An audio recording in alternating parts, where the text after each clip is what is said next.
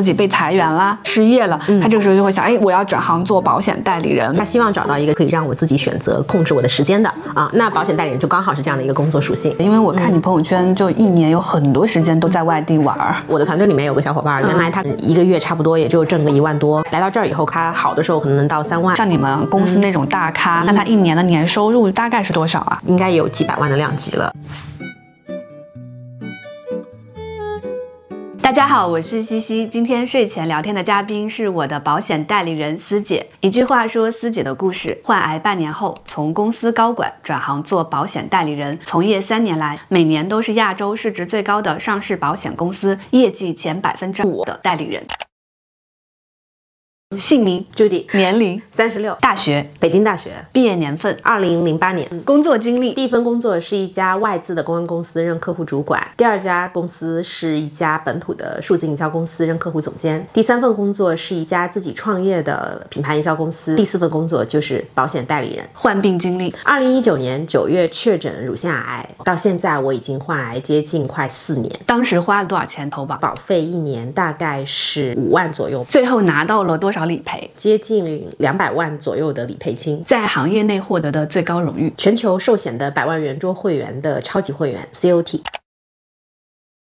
在我的视角里面，我会觉得哇，一个人是创办了一个公司，这个公司还发展的这么好，管那么大的公司，好厉害呀。那当保险代理人，听上去总是不那么体面。这个转行，至少在我看来，其实要付出挺大的勇气的。你的家人朋友会觉得不理解这个选择吗？嗯，我还算比较幸运哈，因为在入行之初，就是因为我的一些朋友觉得这件事情是有价值的，所以他们希望我去做这个角色。包括我的先生也一直都很支持。我爸爸妈妈原来其实是非常抵触保。保险的，坦白讲，在我二十多岁自己给自己买第一份的保险之前，我们家是一份保单都没有的，一直裸奔的。我从小接受到的教育就是保险没有意义，嗯，保险代理人是骗人的。后来是因为我接触到了有高端医疗险这个东西，我是一个特别讨厌去医院的人，是因为那边要等很久，有非常多我不清楚的流程。当我知道有高端医疗险能帮我解决非常多的挂号啊，能够去国际部或者是特需门诊，能够非常高效的看病的时候，我觉得哇，这个东西很好，我要花钱买时间。所以我当时买的第一份保险是高端医疗险，嗯啊，我在没有百万医疗险之前，就我就直接买了。高端医疗 改变了很多对于保险的认知。我妈妈是后来见证了我整个理赔的全程，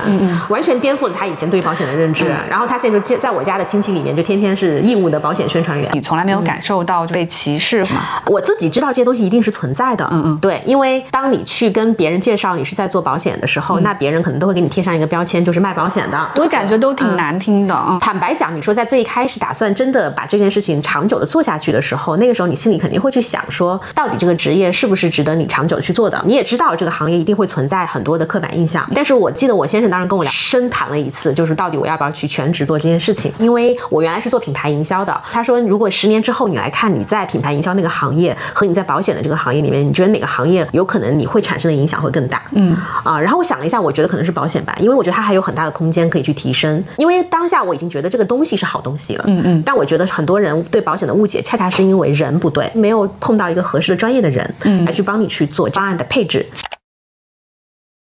你想，我们小时候其实很少谈起保险这个词的，嗯，是不是因为小时候我们是生活在比如说熟人社会，它并不需要。嗯，刚才我们吃饭的时候，Eric 讲了一个很有意思的点，小时候爸爸妈妈出去给的那种份子钱，嗯，可能就是当时的保险，没错。但是现在就是当我们生活在一个大城市、陌生城市的时候，保险就成为了一个必需品。我们八零后嘛，都是经历过那种小时候，父母都是在单位里面有一个非常完善的单位啊，托儿所什么的都是单位来搞定，在一个单位体系里面，大家是不愁我们有没有人帮我兜底的。同时，那当年也是在一个人情社会里，你跟你的亲戚也。都住在一起，你也有个家族在帮你兜底。保险在中国的发展，实际上是随着整个社会的这个现代化、城市化的进程，人越来越趋于原子化了。在大城市里面，背井离乡，身边没有那么多的亲戚，没有信任。我一个人在城市生活，我是没有像熟人社会那么多的通过关系得到的信任。对对。那这个时候，我就得把这个信任建立在一些契约化的东西。对对对对。你原来跟份子钱，你不会给别人签个合同，你要我结婚的时候你要来给我呀。下次你结婚我再还回你。因为份子钱最多也就是一两百个人放在一个池子，然后有人需要的时候从这个池子拿。现在是什么？就是几百万个人把钱都放一个池子，没错没错那可能是有一个逻辑，你越在一个大城市，你越是背井离乡，你身边的熟人支撑、家族支撑，尤其是单位支撑越少，那么你对保险的需求其实就越高。没错。所以那个问题我理解它的合理性。他说公务员该买什么保险？公务员他确实可以买的少一点，对不对？因为他在一个单位里面，体制内的人其实相对来讲，他们实际上就是在这块的福利相对来说会更完善。对，包括也有自己的幼儿园，确实是。对对对，优先入学什么的。他们本质上还是跟我们当年父母所在的那个状态是接近的。对对，可能也能排队，就是有房子之类的。一个保险代理人一年最多能服务多少个客户啊？我跟我们公司已经做的非常厉害的的代理人聊过，他一年最多也有两百个客户吧。他觉得是一个人的顶级的带宽了。真的就是一一天办一个客户。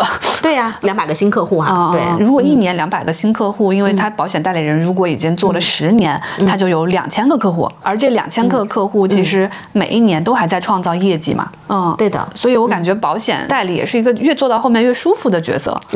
嗯，对，这个行业是一个有时间复利的行业。到了后期你会发现，说很多客户一旦信任了你，他会不断的在给你介绍。我相信世界上没有哪个产品它的复购率能超过保险了，对吧？它每年都在续保啊，对，就是如尤其是长期险。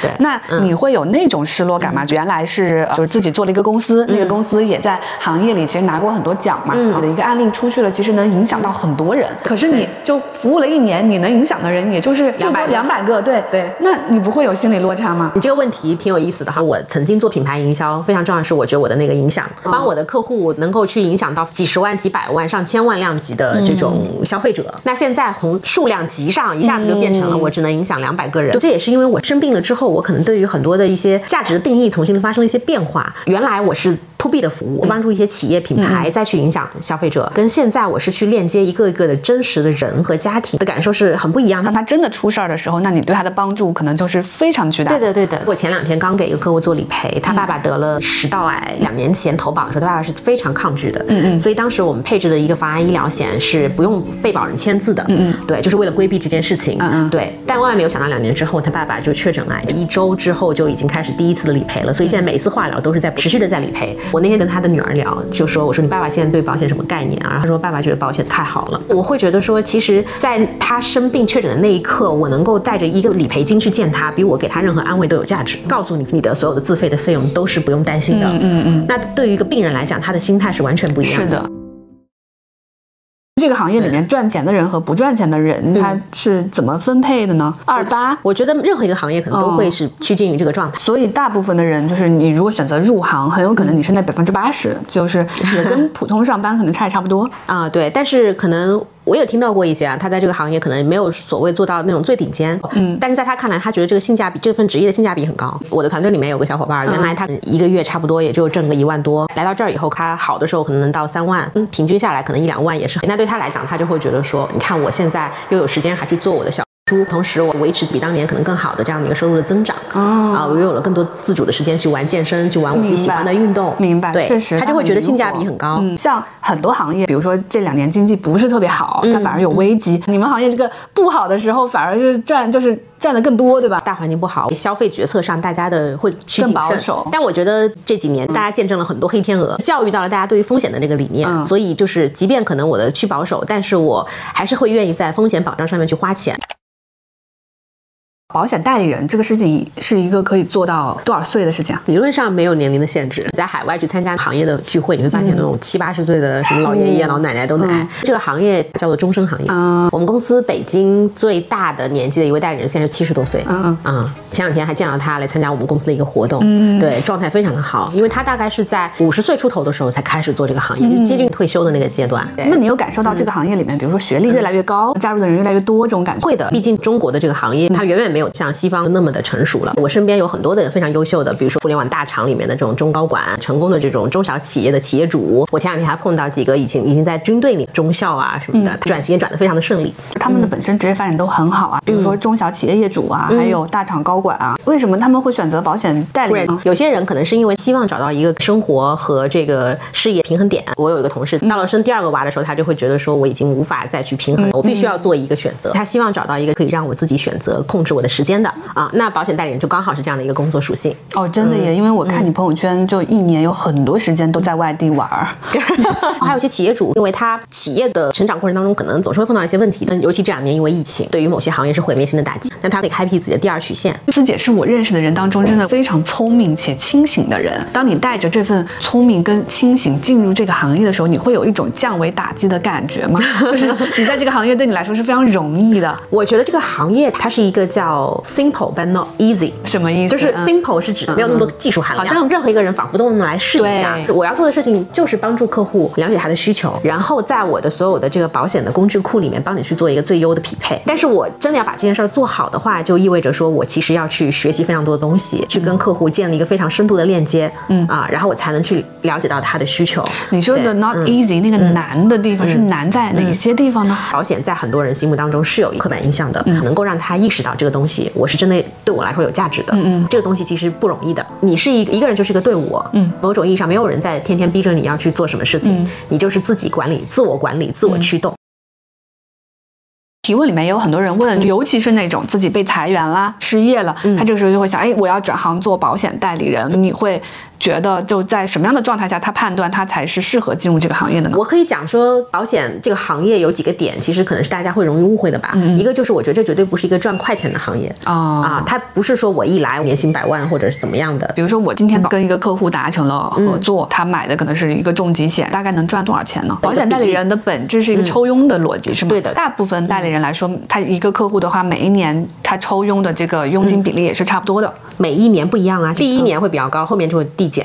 哦，而且其实也就前五年吧，这就是为什么你说它不是一个赚快钱的行业。对对对对对，如果你抱着一个赚快钱的心态来讲的话，你在做保险产品的推广的时候，你就会动作变形。你跟一个客户是你比如说跟他沟通了多长时间，他最后才终于购买了？最长的有一两年，两年的。这也是你说就是这个行业不是一个赚快钱的行业的原因。没错没错，它不是一个说我冲动购买，像你们公司那种大咖，他可能一年能有两百个新客户，那他一年的年收入大概是到是多少啊？我听说他的年收入。应该有几百万的量级了，对，但不仅仅是因为他在做。两百个客户，还有非常重要的原因，是因为他也有在做自己的团队，不断的孵化新的保险代理人。哦，明白，就是这个保险代理人如果在他的团队，那么他的承担可能他也有一定的佣金。对的，对的。嗯，刚才你说就是给大家的建议嘛，第一个就是它不是一个赚快钱的行业，还有吗？如果你自驱力不是很强，我也建议你不要来做这个事情。啊，对，就像你说的，一个人就是一个队伍，你没有别人给你安排日程，也没有别人说，哎呀，今天几点几点开个会都没有，对对，都是你自己去排。你现在的你典型的工作的一天，平均来说会是个什么样子呢？早上大概九点左右，我可能会到公司去听一个晨会，就会有一些知识的分享，主要在早上进行。听完晨会之后，我可能会跟我的团队，我们一个内部的 catch up 的会议，然后聊完之后的话，这个时候可能我们就已经四散出去要去见各自的客户了。客户他的比较有空的时间，可能在午饭或者下午某一个时间段，以及晚餐。白天的时间绝大部分可能都是在见客户、聊客户。在这个过程当中，我们还会有一些培训。我之前也还聊过一。一个猎头嘛，嗯，我觉得听上去你的工作状态跟那个猎头的工作状态特别像，对对，就是早上先团队内交换一下信息，然后一天的时间其实都是在跟客户打交道。没错，我觉得我们的工作属性是很像的，都是专业服务业嘛。怎么样才能找到一个靠谱的保险代理人？先他有没有能够用一个你能听得懂的方式跟你把你到底拥有什么样的保障能说清楚？另外的是说他他有没有了解到你家庭的情况，你有的这些状态？嗯对，如果他都没有了解，你直接给你带了一个产品来，那我就觉得这样是不负责任的。如果他只是推一个产品，而不是在围绕你的需求去做一个解决方案的话，我觉得你今天跟你聊，我有这个感觉，保险是没有一个标准方案的，它特别个性化。那个服务最值钱的是他有没有仔细询问你，嗯，这个方案一看就不是那种市面上标准化的，我觉得这是服务。我一个客户说，他说他。之前在见到我之前，跟另外一个代理人见过面，他说那个代理人第一次见他，已经带了一套方案过来了。哦，然后我的这个客户当下就觉得很不爽，他说你都还不知道我我到底需要什么，你就给我带了一个东西来了。买保险之前建不建议做全面的体检？因为好像说 体检出来了就买不着了。你要买健康类的保险，实际上都要去做一个核保。那你的核保告知一定是基于你近三年之内的你的住院史、手术史、门诊史以及你的一些体检的结果。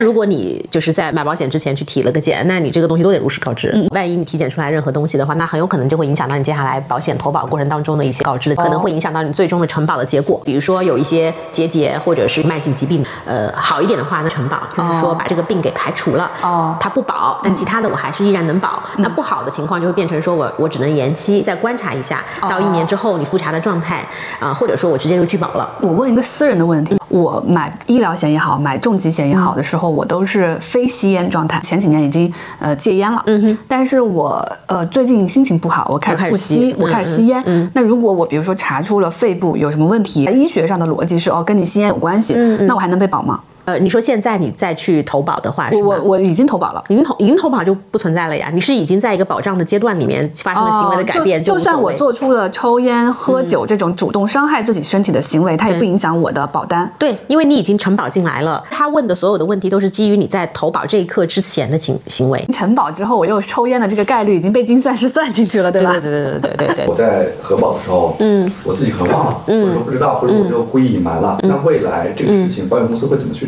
保险公司在理赔的时候，它是会有一个调查的过程的。一个就是说你的社保就医记录，对吧？这个是公开的一个数据。另外，其实还会有基于你之前的一些体检的数据的调取。大的体检中心可能都入库了体检机构的里面的数据都是能够被调取的。而且就在合同里面，你是授权了保险公司，如果发生了对应的情况，你是可以去做调查的。理赔的时候理，赔的时候发现你对核保之前有过体检记录，里面有过这一项，那对那那个时候对就可以不理赔了。对理赔的时候，他是会去评估的。这就好像法官在审判的时候，他是要根据多个事实来去做一个综合评估，到底你是恶意的隐瞒，还是说你确实忘了？有可能忘了。如果我后期一直都没有对这个相关的病症去做治疗和干预的话，那有可能我确实不知道。但如果你明明当时检查出来，你后来还在治疗了，哦对，那就说明你一定所以它的标是知道的。准是你有没有主观意图去隐瞒，没错如果你忘记了，那嗯那也确实就是没关系。对对对对对对，这个其实是有一个所谓的裁量权的。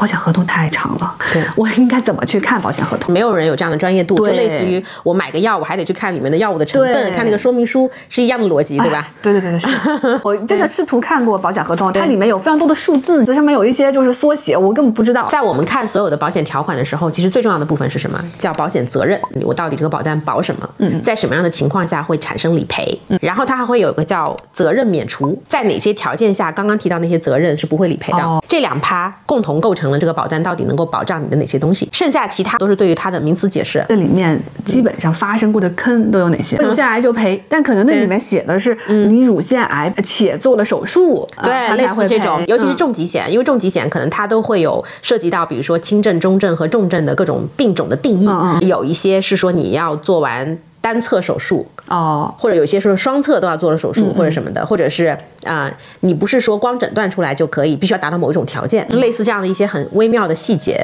普通人来讲的话，真的要一个一个这么去抠的话，有点为难大家。对。所以我就是会建议大家，其实最好去选一个已经是在市面上被大家认为说这个保障它的覆盖面是比较广的，嗯嗯，这样的一些保险公司。啊，比如说像那种住院医疗险里面，嗯，有些是，比如说是住院前多少天，嗯，有些住院后，对，前后多少天？对。这个其实是在正常的住院医疗险上加了一个门诊责任。啊，它涵盖的是住院前的三十天和住院后的三十天。七天。我啊你选我买的那个是七天它哦只包含七天的对对检查费。你会发现，你真正的住院前七七天你干不了，那你干你根本做不了检查，在北京这种医院，对对对对所以像我们的高端医疗险的住院版，其实它涵盖的是前后六十天。哦这样才比所以比较合理对对对对，就我妈那情况，七天根本不做不了任何检查，报不了任何门诊费用，最多就是把住院费用给报了。当时准备去私立医院住院嘛，先住院，然后公立医院那些检查也能报销，也是一条路。你看，你就得就得就就就变成最后就变成一个钻空子大赛，想办法大赛。我作为代理人，非常重要的一个价值就是在我的客户真的要理赔的时候，我是尽可能帮他争取更多的理赔的。这是我跟思姐聊保险的最后一集，希望能帮助到在考虑转行或兼职做保险代理人的朋友。大家还有关于保险的任何问题，仍然可以放在评论区，我们会择日继续录制这个系列。下周起会开始更新跟一位在富士康工作了十年的技术员的富士康流水线系列，关注我，下周见。